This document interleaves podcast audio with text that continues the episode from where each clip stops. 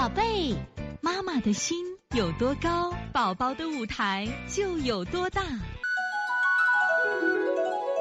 现在是王老师在线坐诊时间的啊。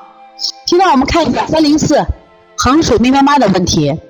王老师，孩子有湿疹和肛中肛中脓肿反复发作，是否说明孩子的体质湿性较大？如何用推拿调理这种体质？建议王老师讲讲各类体质的调理。谢谢老师，这个课我以前是讲过的啊。体质调理，那么像这种湿湿热体质啊，我觉得跟我们的饮食有太大关系了。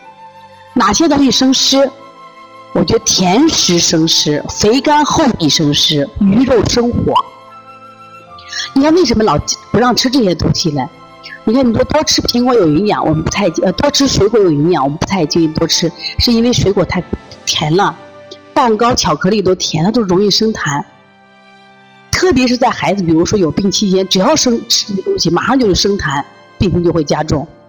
包括湿疹也是一样，所以像这类孩子啊，像多吃一些碱性的，像我们的蔬菜这种淡味道的食物可以吃一下。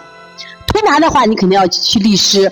像这种情况，因为有湿热，叫清脾，一定要做清脾，就不是补脾了啊，把湿热清出去，清脾、清肺平肝、清大小肠、顺摩腹、倒捏脊。另外一定要配祛湿的，我刚才给大家推荐那个茯苓啊，茯苓祛湿是最好的，茯苓、薏米、红豆粥祛湿特别好，特别夏天到了，湿气重的人完全可以用一下啊。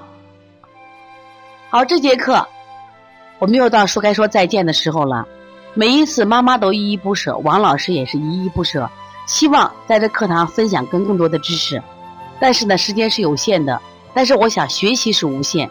所以，从现在开始学习小儿推拿，从现在开始学习正确的育儿理念，一点都不晚。